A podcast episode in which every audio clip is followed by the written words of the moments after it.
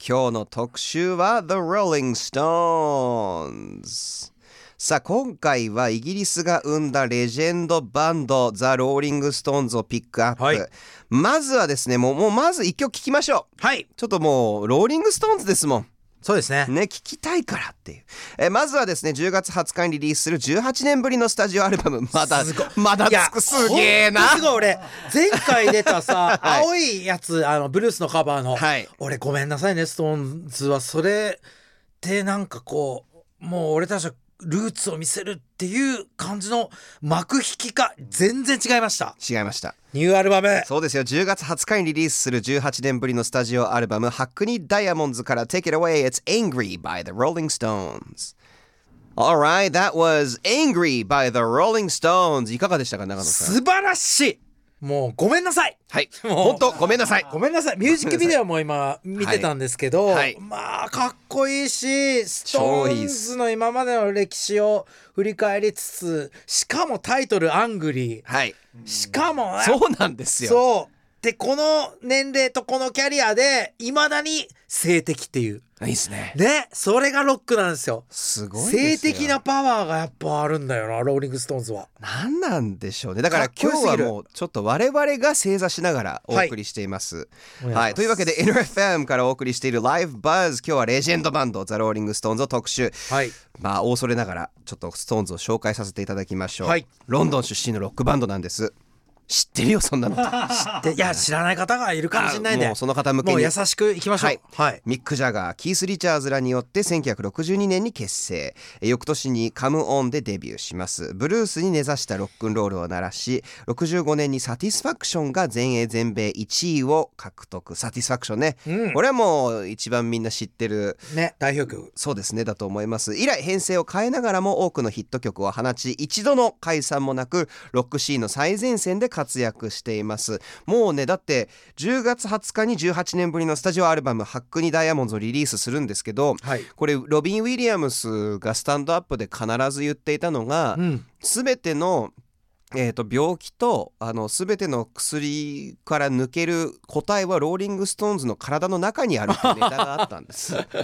それくらい今もまああのもちろんね最初のメンバーは本当20代亡くなった方もうんね、あれですブけライアどン・ジョーズとかそうですそうです、そうはいですなんですけどまあ他はもうだってあのミックだったかながそんな長生きしないってずっと思ってたらしいですね、うんその生活スタイルでうんファンも思ってたよねねそうです よあっという間に80代ですよ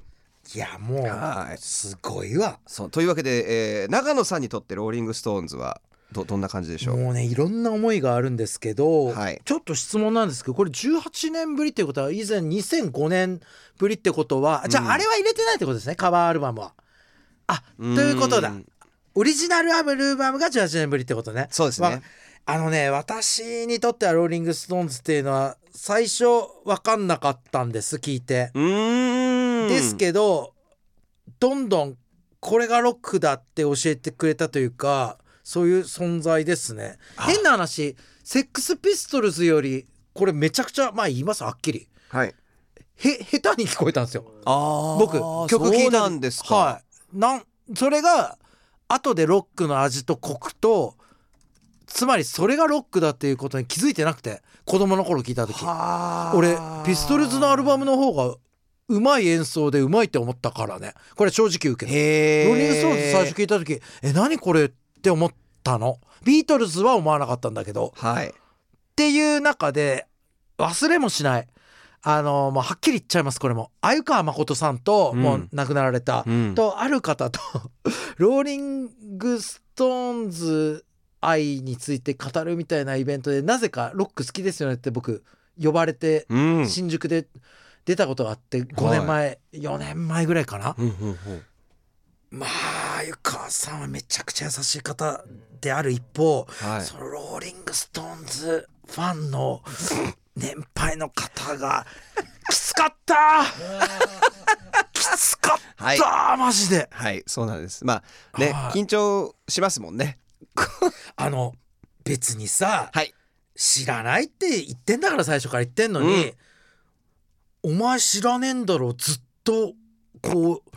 言ってくるんですよ。はいで僕ローリング・ストーンズあのね1年ぐらい聞けなかったですもんそ れでえー嫌いになってああだからローリンもったいないローリング・ストーンズ好きなのにまあはっきり言うわもうこれ公共の電波だからはいローリング・ストーンズのファンはあんま好きではあ りません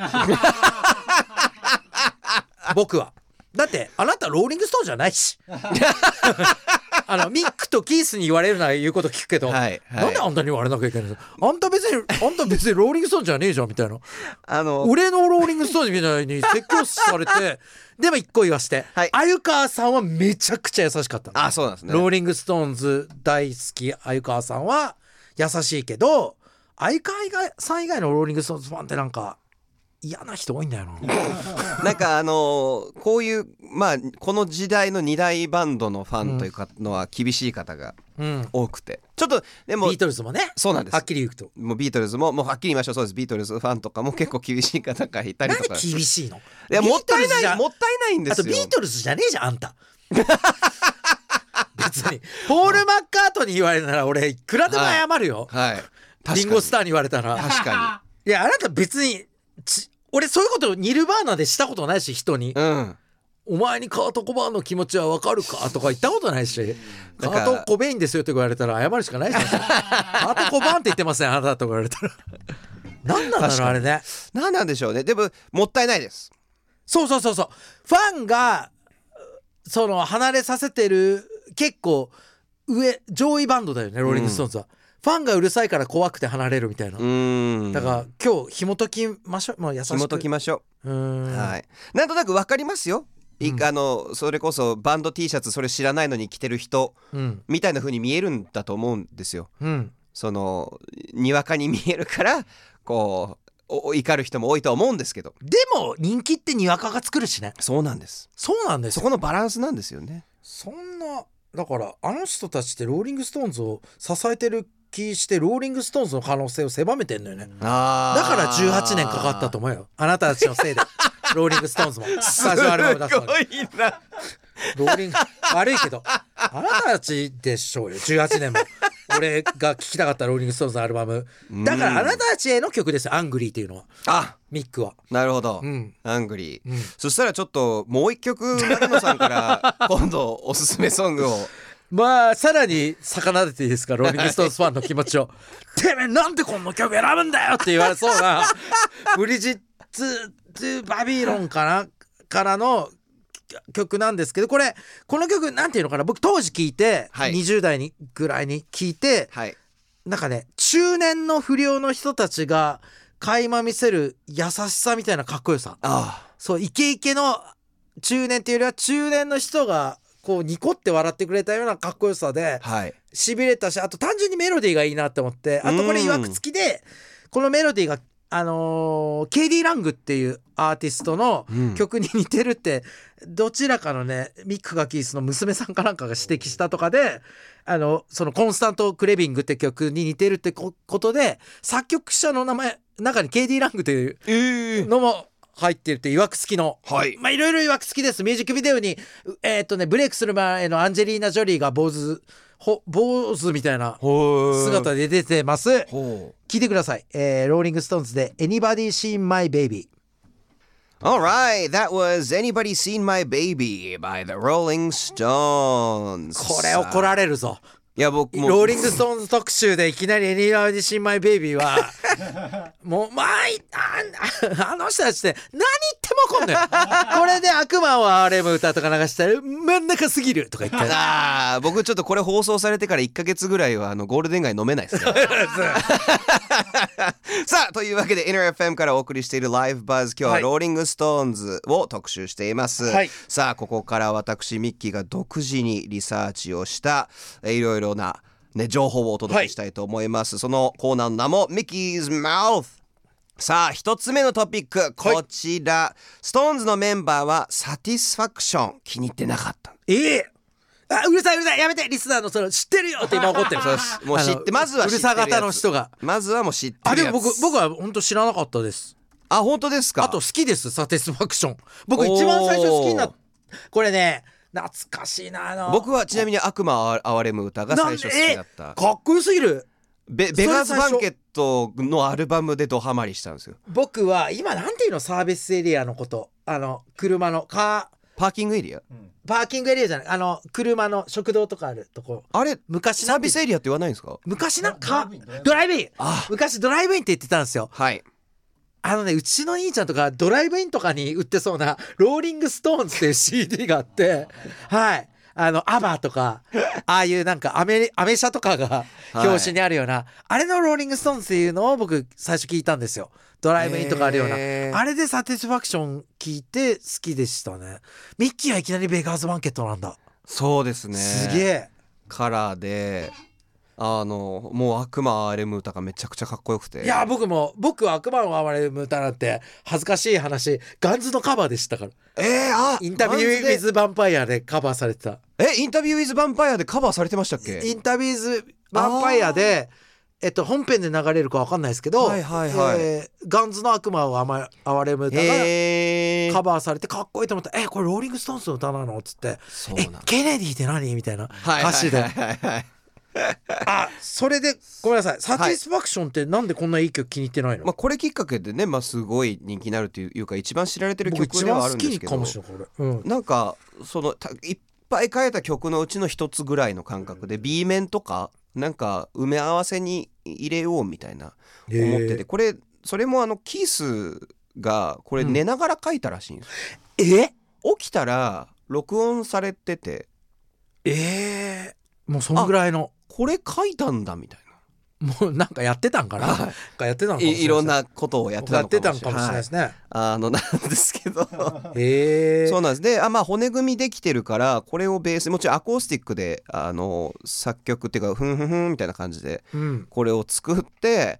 よし骨組みできたからこっから行こうって言って出すんですけどもうなんか、うん、あんま好きじゃないーらしいですよ、ちょっとびっくりですね、はい、ちなみにあのサティスファクション2分ぐらい弾いてからまた寝出したっていう録音あのが残ってるそうですさあ続いてのトピックがこちらキース・リチャーズの得意子育て技はおむつ替ええ意外なんかそういうイメージないなんか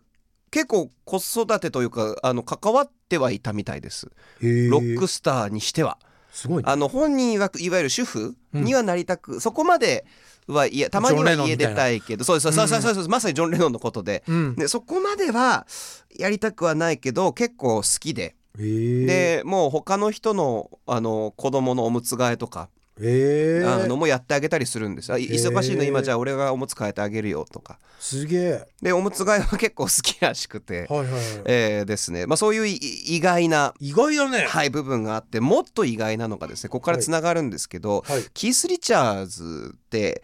えーとですね、1週間ぐらいオーストラリアの普通の住宅街にいたシングルマザーの家で、えー、と暮らして子え育てをしてたらしい です。すごいもう時代だね今だったら考えられないよね、はい、自由だね自由です。でごいこのまあででも理由がまたローリング・ストーンズっぽくてですね、うんうんあのあんまりひどかったらカットしていいと思うんですけど、はいその医療コカインをはいこう裏で裏ルートでこうゲットできるっていうつながりを持ってた女性らしいです。もいやでも全然意外じゃ ないよねそうそうそうそれかよでも俺も読みながらなんかちょっと人情話があるのかなって思ってたらそれかよとかって思 ってすごい笑ったんですけどキース・リチャーズはだから今今、はいオーストラリアに、はいあのどっかのあのバカ息子が俺におむつ変えてもらったのを知らずに生きてるやつがいると。でそんなロキース・リチャーズが長生きしてるっていうねそうそうそう 会えるどういうことだよもうだから健康って何なんだよっていう話ですよねそうなんですよ。でもうキース体に悪いの全部入れてる人たちよこのそ人うたなちんです。そうなんですでこういうの小煩悩とかって言うんでしたっけそういう子供が。まあまあ日本語では言いますよね、はい、な割には若い頃とかはもうベビーシャワーにはい行って、あの友達のでおお願いだからここでちょっとそういうのははいやめてみたい なコカインとかなるほどなるほどでお母さんもいるしみたいな友達の実家でそしたらご飯を食べてから「さあデザートだ!」って言ってバーンってコカイン出して お母さん怖くて逃げてみたいなそのその方が今もう長生きされてる長生きされてるんです。はいもう怪物 だわキース・リチャーズだってあのー何でしたっけあのパイレーツ・オブ・カリビアンに出てて出てるよね出てきた時にもうあれ 私服で出てんのかと思いましたもん思うね。よねジョニー・デップの父親役でねそうそうそうすごいよねああもうこれはそうだなと。はい、というわけでですね生みきてんだもんなそうなんでですよ。すごいことだよそう歴史の話してる感じだもんね今ねいやそうなんですよボブ・マーリーはみたいなはい生きてんすよ、そうなんですすごいことですはいというわけでですね3つ目のトピックがこちら、え5人目のビートルと呼ばれた男ローリング・ストーンズとツアーをしていたともう全然わかんないどういうことそうなんですねまあ5人目のビートルズの、うんっていうのはご存知ですかトニー・シェリダンとかはビートルズの曲でクレジットされてるんですけどそれともう一人唯一クレジットされていて「えっと、ゲットバック」のドキュメンタリーディズニープラスで先日出たあ先日だから去年か出たあののでも見れるんですけどビリー・プレストンビリー・プレストはいビリー・プレストンプレストンはい、ビリー・プレストンがですね、まあ、5人目のビートルとあの言われていた本気で「ゲットバック」のドキュメンタリーで見ると本気でメンバーに入れようとしてたらしいんです、